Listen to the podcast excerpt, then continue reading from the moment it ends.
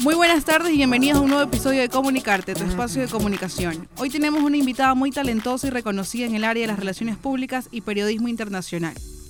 Ella es Isabela Núquez, a quien le damos la más cordial bienvenida. Isa, es un gusto contar con tu visita en nuestro podcast Comunicarte. Muchas gracias por invitarme. Estoy demasiado feliz de regresar a mi universidad, a mi segunda casa, eh, lugar que siempre me he sentido cómoda, feliz, ser quien soy yo y todo, feliz y contenta. Excelente, Isa. Antes de iniciar con el programa, les vamos a detallar algunos datos de Isabela. Isabela realizó sus estudios universitarios en la carrera de comunicación corporativa, obtuvo un diplomado en habilidades blandas de liderazgo ciudadano en la Universidad de los Hemisferios, se desempeñó como redactora de artículos de opinión para el diario estudiantil, es ganadora del tercer lugar del concurso nacional de fotografía patrimonial del Ecuador, ha trabajado como coordinadora de marketing con empresas como Supercines. Fue creadora de la marca automotriz MG en Ecuador con un récord de tráfico en showroom. Estuvo al mando de marcas como Audi, Induauto, Chevrolet, John Deere, Inducampo, entre otras. Actualmente es directora de comunicación en el Ministerio de Inclusión Económica y Social MIES. Isa, qué gran currículum. Estamos muy felices por tu visita y convencidas de que este podcast será súper interesante cuando nos empieces a compartir tus experiencias. Así que comencemos. ¿Estás lista? Sí, lista. Correctísimo. En este podcast ¿ok? Como es de costumbre, buscamos tratar temas innovadores que nos permitan seguir enriqueciendo los conocimientos de nuestra audiencia. Por eso el tema de hoy es un poco de la comunicación interna versus las redes sociales. Perfecto. Antes eh, de iniciar con este tema, ponnos un poquito en contexto o aterricemos el, tema central. Eh, ¿Cómo tú ves el tema de la, la comunicación interna a nivel empresarial? ¿Actualmente aquí en el Ecuador o como yo lo veo? Sí, actualmente en el Ecuador. Creo que hace unos añitos, cuando yo todavía estaba estudiando en la universidad, hace algunos añitos, lo vi en pañales. Ahora ha ido creciendo, ha ido evolucionando. Ahora las empresas multinacionales, nacionales, las grandes, tienen más responsabilidades sobre eso.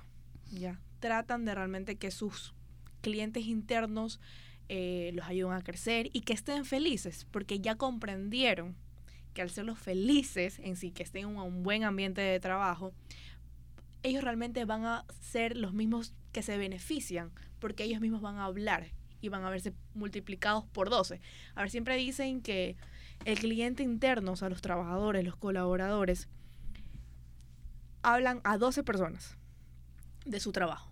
Y esas 12 se multiplican por 12. Correcto. Y así va creciendo. Entonces, ya entendieron que entendiéndolo de manera correcta, en un, buen ambiente laboral, que haya una comunicación directa, concreta, y que los mismos trabajadores se sientan amantes de la marca de donde trabajan o de la institución, se va a ver reflejado mucho más su trabajo y, y el crecimiento de la empresa o de la, o de la institución. Excelente, Isa. Con esta aclaración, eh, cuéntanos, a raíz del proceso de evolución que vivimos en la pandemia con relación a la forma de comunicarnos, ¿verdad? ¿Crees tú que las redes sociales o plataformas digitales reemplazaron la comunicación interna a nivel empresarial? No, yo creo que las potenciaron. La verdad que sí. Porque ahora, aunque tú no lo creas, más se usan los medios digitales para poder comunicarte con las personas de tu trabajo tanto de, empezamos por el WhatsApp, o sea, es una red social, aunque, aunque uno no cree, pero es una red social, es de mensajería, pero pones tus estados, pones a hacer imágenes de difusiones, tienes tus grupos, tus grupos de trabajo, entonces tú te comunicas directamente con las personas con las que tú trabajas. Entonces ya es hasta algo más ágil y rápido para poder comunicarte. Excelente. ¿Consideras que incorporar las redes sociales en la estrategia de comunicación interna de una empresa es un movimiento inteligente? Claro, o sea, a ver, si no son las redes sociales, no existes. Así de simple, o sea, estamos tan globalizados, es un aliado global, por así decirlo, que si no hay redes sociales, no estás actualizado. No estás en nada, dicen no estás en nada, sí, totalmente. Entonces, no nos quedemos en los años 50, en los años 40, que tenías que estar en el trabajo para poderte informar. Las noticias vuelan en las redes sociales. Entonces, si tú no estás conectado con tus trabajadores, por el teléfono o por las redes o, o por los o por las apps de mensajería, no estás en nada. Correcto, Isabela. Entonces, eh, la pregunta que te voy a hacer a continuación es un poco como de, de tu punto de vista, ¿verdad? Eh, ¿Tú consideras que hacer uso de las redes sociales le restó tal vez formalidad a la manera en cómo se manejaba la comunicación en una empresa? Tal vez le restó un poco de formalidad al momento de tener que comunicarnos eh, cuando, por ejemplo, hubo el tema de la pandemia vía WhatsApp, por ejemplo. A ver, ¿Consideras que, le- a ver, sí le puedo haber restado, pero ya yo creo que es un tema muy personal y un tema muy institucional, por así decirlo. Depende de la empresa, de cómo tan arraigado tengan los valores y ten- cómo tengan los procesos. Ojo, agilitó muchas cosas la parte del WhatsApp, pero si tú tienes detallados los parámetros, cómo se mueven las cosas dentro de la empresa, así que es por medio de emails, por así decirlo, porque esa es la parte formal, tienes que hacerlo así. Eh, te hago un claro ejemplo. Actualmente yo trabajo en la parte eh, del gobierno y tú manejas dos cosas, que es el Simbra y es el Keepbooks. Claro, tú mandas un mensaje por WhatsApp a tu equipo de trabajo, pero para que esté puesta una reunión de trabajo, para que tú invites a alguna persona, siempre tiene que ser por Keepbooks, que es algo más formal, es como que una carta de gobierno que te está enviando otra persona. Correcto. Por eso es dependiendo de la institución de cómo se manejen los valores dentro de la empresa. ¿Cómo decían ellos manejarse? Exacto. Correcto, Isabela. Isabela, gracias por el tiempo que has compartido con nosotros y los aportes tan interesantes que nos has expuesto. Sin embargo, también hemos analizado tu perfil y nos ha llamado la atención algunos detalles en específico que queremos preguntarte en estos momentos. Sabemos que eres licenciada en comunicación corporativa, pero también eres activista por los derechos de la mujer. ¿Podrías contarnos un poco cómo has logrado fusionar estas dos facetas, verdad? Y hacer de estas una Isabela apasionada por el mundo de la comunicación. Sin comunicación no hay nada, ojo. O sea, eso es el pilar fundamental. Yo creo que ser comunicadora me hizo tener un plus porque sabía cómo llegar y tener a mi grupo estratégico súper bien direccionado. Sub- sabía dónde ir, sabía qué decir, sabía cómo presentarme, sabía todo, porque lo fusioné con mi carrera. ¿ya? Entonces, eso le dio la magia y todo. ¿Cómo, lo, ¿Cómo esto lo complementaste con el hecho de que eres activista por los derechos de la mujer? Ponte un ejemplo. Cuando estuve el proyecto de la ley de violencia sexual digital, hice la campaña eh, Mi intimidad violada, que fue realmente, es la campaña se llama Mi intimidad violata, que es de la italiana socióloga digital eh, Silvia Semensen. Ella me dio la campaña para yo hacerla acá. Entonces, toda la parte de multimedia, toda la parte de los posts, toda la parte de la redacción, de mis artículos de opinión que salieron en, en medios, era porque yo sabía comunicación. Yo sabía, no tuve que contratar a nadie, ni una agencia, ni una persona, porque yo lo supe fusionar. Yo su- sabía qué exactamente hacer para poder comunicar a mi grupo estratégico. Conocías totalmente los pasos a seguir Ajá, exacto. en ese momento. Correcto, muy bien. Creo que, creo que esta ha sido una entrevista muy, muy linda. Pero también nosotros acá tenemos un segmento de juego. Perfecto. tenemos la parte divertida en comunicarte. Y bueno, consiste en que mencionaremos cinco palabras, te voy a mencionar cinco palabras y tú vas a responder lo primero que se te venga a la mente que se encuentra relacionado con tu carrera y tu experiencia, obviamente. ¿Estás lista? Sí. Ok, empezamos en 3, 2, 1. Isabela, colaborador, Cliente interno. vínculo, Un nexo. empresa, Casa por crear. estratégico, Base. comunicador. Todólogo. Muy bien, muy bien, muy bien. Isabela, gracias por haber estado acá. Ha llegado la hora de despedirnos, pero antes de hacerlo queremos pedirte que, que les presentes a nuestros oyentes algunas recomendaciones, sobre todo para quienes se encuentran estudiando o desarrollando la profesión de relaciones públicas y, por qué no, también para aquellos que aún no se deciden por una carrera y esta, y esta podría ser su aventura universitaria. Bueno, vamos, te voy a responder por lo que último me dijiste. Si tú aún no te decides qué estudiar, realmente estudia lo que te apasiona.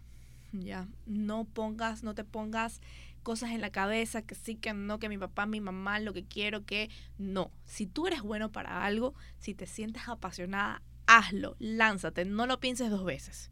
Yo siempre lo digo. O sea, el trabajo realmente, para mí, yo como lo veo, es un juego de día a día, que tú lo tienes que disfrutar. Porque si realmente no lo disfrutas, mira, tu vida va a ser un martirio y nada, y nada, y nada, y nada, por nada del mundo vas a ser feliz. Entonces realmente tiene que gustarte y apasionarte, la cosa que elijas. Y bueno, para las personas que están estudiando comunicación, marketing, periodismo, diseño, todo, nada dejen por sentado. Pregunten dos, tres, cuatro, cinco veces las cosas. Realmente preguntar no es de tontos. Tontos son los que no preguntan. Y así que eso, ese realmente es el mayor consejo que se los puedo decir. Nunca tengan por sentado nada, den 100% las cosas, den siempre la milla extra, sean únicos, ustedes son su marca personal, sean ustedes, brillen por ustedes, porque ustedes dos veces no van a existir. Y eso, eso es lo que les puedo decir. ¿Qué sientes que te impulsó eh, a ser comunicadora? ¿Siempre supiste que querías esta carrera? Uf, o sea, siempre tuve como que pensando qué carrera estudiar. Yo estaba entre por leyes, ciencias políticas o por comunicación. Pero yo creo que soy una comunicadora innata. sí, soy una comunicadora innata y por eso me decidí.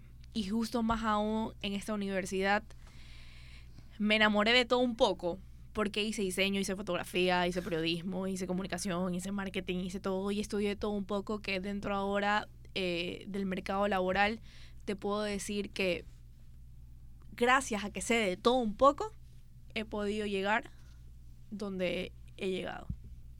¿Nos puedes contar un poquito sobre MG? A ver, MG. ¿Qué significó en tu vida MG? Mi bebé. Es mi bebé. O sea, mi carro es un MG. Porque me tuve que comprar un MG. Eh, es mi bebé. A ver, yo creo que fue mi catapulta a nivel de branding, marketing, a nivel empresarial. Creo que Dios me dio la oportunidad que a mis 25 años haber llegado tan lejos en algo que realmente ya la hace una persona de mayor de 30, con máster y con todo, y haber crecido. Pero mis antiguos jefes, que los adoro, los quiero muchísimo, me dieron una oportunidad a una niña pero vieron su potencial. Y realmente es mi vida. Porque créeme que armar un presupuesto de millones de dólares, hablar con los chinos, crear un business plan, saber cómo se iban a comunicar aquí en el Ecuador, toda la estrategia de retail, la campaña de expectativa, el lanzamiento, luego, de, luego del lanzamiento que iba a venir, la imagen o la comunicación de cada auto, a qué grupo estratégico iba a ir, a las promociones después de la pandemia.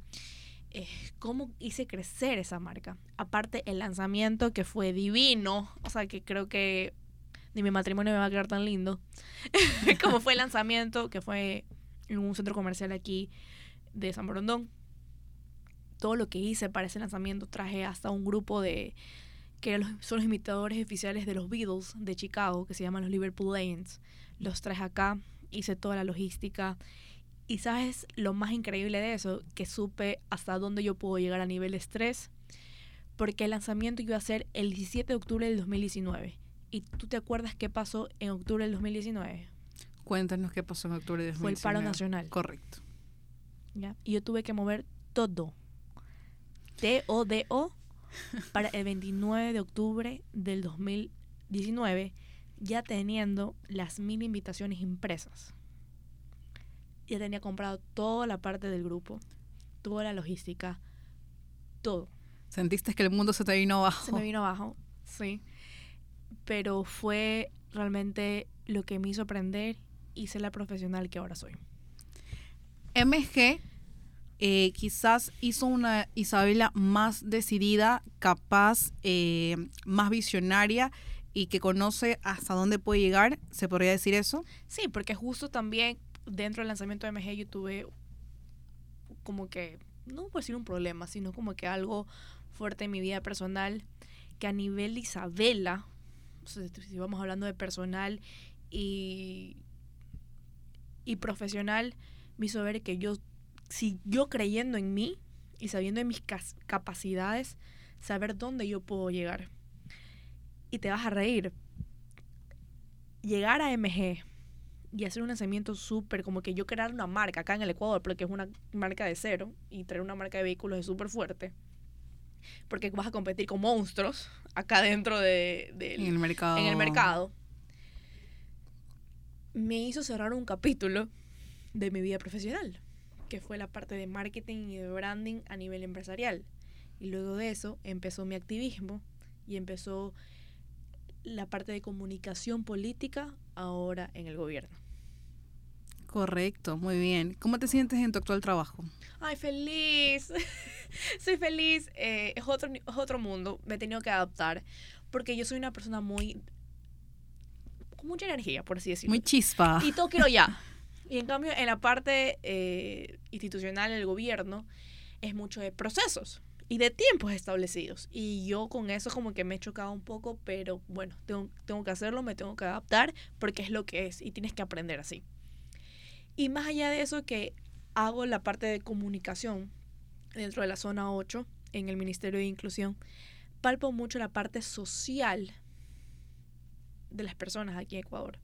O sea, el Ministerio de Inclusión va a las personas más vulnerables. Y en primera fila ahora te puedo decir que veo la maldad y veo la pobreza. Entonces ahora más aún sé lo bendecida que soy con las cosas que Dios me ha dado y que yo cuál es el motivo por lo que yo estoy en este mundo. Correcto. porque no simplemente soy para hacer una comunicación, sino es como que, ok, si yo estoy viendo personas vulneradas por sus derechos o personas que no tienen, ¿cómo yo las puedo ayudar? ¿Qué yo puedo hacerlos para que ellos sean felices? Entonces es un giro 360. Isabela, tus próximos pasos a seguir. Mi maestría ya, o sea, ya. O sea, yo pensaba que a los dos años graduada me iba a sacar mi maestría, pero cuando cumplí dos años graduada, me fui al grupo Induauto Indusur, que fui jefe de marketing, lancé la marca MG, luego se giró mi vida y me fui por la parte más eh, de comunicación de gobierno. Entonces, bueno, ya estoy decidida, antes de grabar el podcast, hablé con una de mis profesoras que me entiende y sabe lo que yo necesito. Y ella me dijo, esto tienes que estudiar. Y si ya, ya en el 2022 se viene mi maestría.